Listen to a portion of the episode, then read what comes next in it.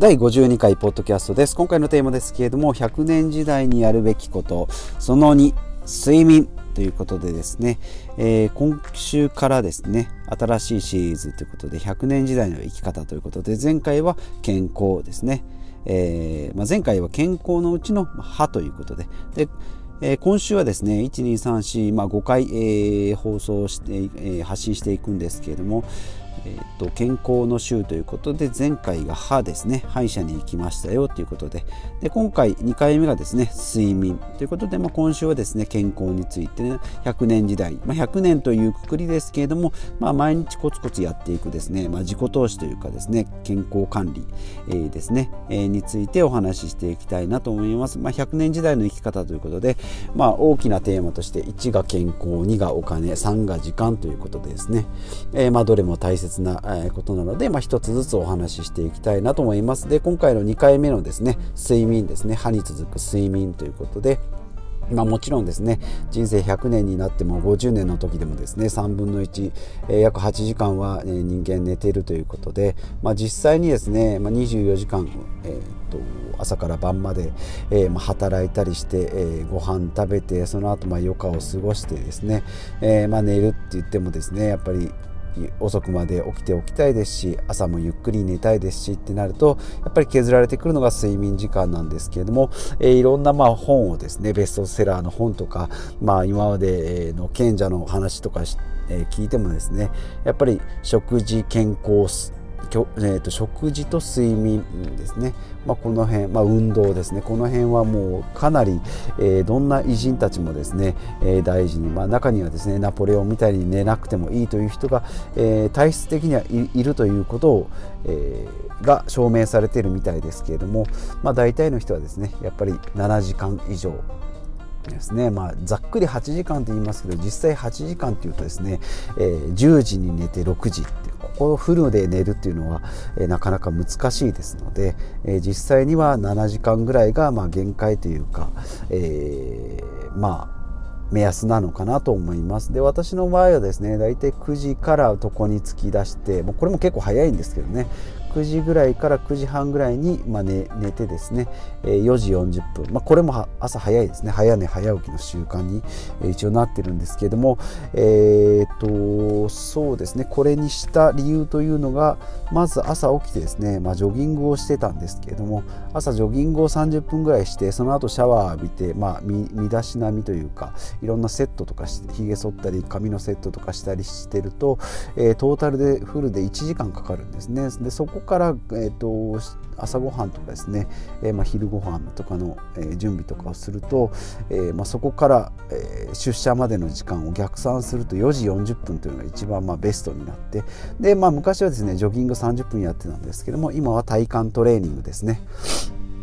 ちょっと今日は鼻が詰まってますけれども、えーと、体幹トレーニングですね。朝ヨガ、えー、ですね。サーキットトレーニングということで体幹トレーニングですね。あとまあプランクとかですね、えー、まあ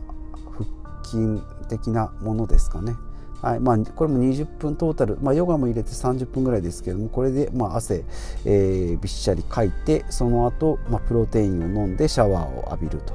まあ、これがですね一日のルーティンの始まりということでこれをやるとですね朝からまあ頭もすっきりします。体もすっきりしますし、えー、ま汗かいて、えー、汗ばんで、え、睡眠えー、します。今の8月ぐらい9月ぐらいになりますと、えー、かなり汗ばみますのでそれもリフレッシュできるということで。でそこからですね、まあ、バナナとプロテインと、まあ、あと朝食はご飯ということで結構がっつり朝から食べます。で昼はですね、まあ、手作りでといいますか、まあ、ラップおにぎりをですね、えー、3つぐらい持ってって、まあ、その後バナナとかフルーツとか、まあ、あとスープ的なものですねもうこの辺を持ってって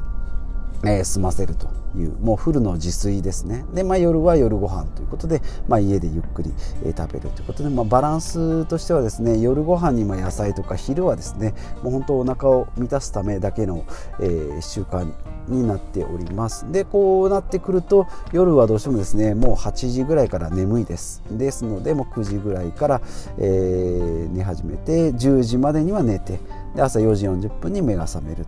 というルーティンになっておりますので、えー、この日日常はですね、えー、もうそうですね23年は続けてるかと思います、まあ、他の人に言うと、まあ、寝るのが早いねというふうにはすごい言われます、まあ、仕事終わって帰っても7時ぐらいですしそこからお風呂入ってご飯食べて、えー、まあ1時間ぐらいしたらもう寝る感じになるので、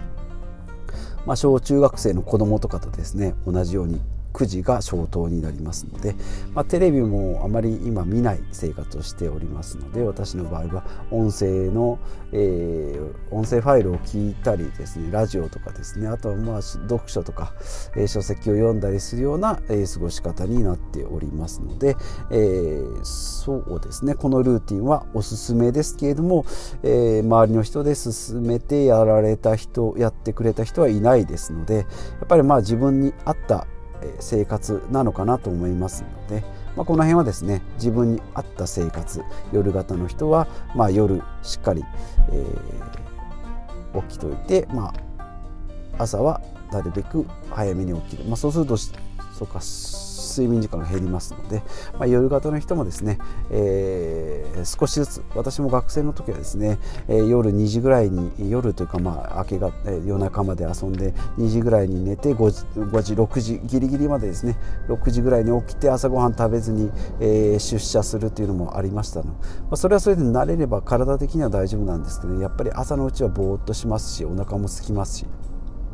夜は夜で9時ぐらいからですね21時ぐらいから目が冴えてくるそこから遊びに行こうかというふうになります、まあ、これが習慣ですので人間の体それに慣れればそうなっていくんですけれどもそうなるとですねやっぱり生産生産力というかですねやっぱり朝の頭の働きが全然違いますので今朝リフレッシュしていくと午前中の業務というか朝がですねもう確実に脳みそのこの活力というのが違いますのでそこに一番大事なクリエイティブな仕事をえー、まあブログもそうですしこのポッドキャストもそうですけどもこういうクリエイティブな仕事を一番も最初に持ってくる、えー、会社の業務にしても朝一に一番そのやらないといけないこととか、えー、一日にやるべきことをガッとまとめてですねそこから重要なことから始めていくっていうのがおすすめじゃないかなと思います。でですね、えー、あとはそうですね私もひどい生活をしてましたのでこの改善をして体もすこぶる健康ですし風邪もひきなひかなくなりましたね。ひきにくくなりましたし、えー、まあ、体重なんかも、ま維持できて体脂肪なんかも、えー、まあ、もちろん運動もあります、えーと、そのヨガのサーキットトレーニングもありますし、えまあ、バレーボールとかですね。えソフトバレーボールとかあと水泳とかやりますし、まあ、たまにジョギングも今もやってますのでそういったので体のメンテナンスはできてるんじゃないかなというふうに、え思います、まあ、今週はですねこういった健康の話、えですね。昨日は、え歯ですね。歯医者に行って歯のメンテナンスしましたよ。で今日はま睡眠とま体の健康管理ですね。えー、で、まあ、今週あと明日明後日ですね。運動と食事について、えー、とあとまあ体の頭の健康ということで、ま、ストレス。ストレスフリーな生活っていうことでお話をしていきたいなというふうに思います。はい、えー、それではですね、えー、このポッドキャストでは断捨離節約健康自己投資資産投資など今の暮らしをより良くするために、えー、情報収集実践検証したものを発信してまいります。一人でも多くの方に有益な情報を今後も発信していくために日々私も学習しておりますのでもしここのポッドキャスト良かったなと思っていただけたら Twitter とかブログとかも見ていただけると、えありがたいです。コメントもいただけるとさらに喜びます。え情報発信のですねこういった、え、大きな、え、大きな大きなエネルギーになりますので、え、これからもよろしくお願いします。ということでまた次回お会いしましょう。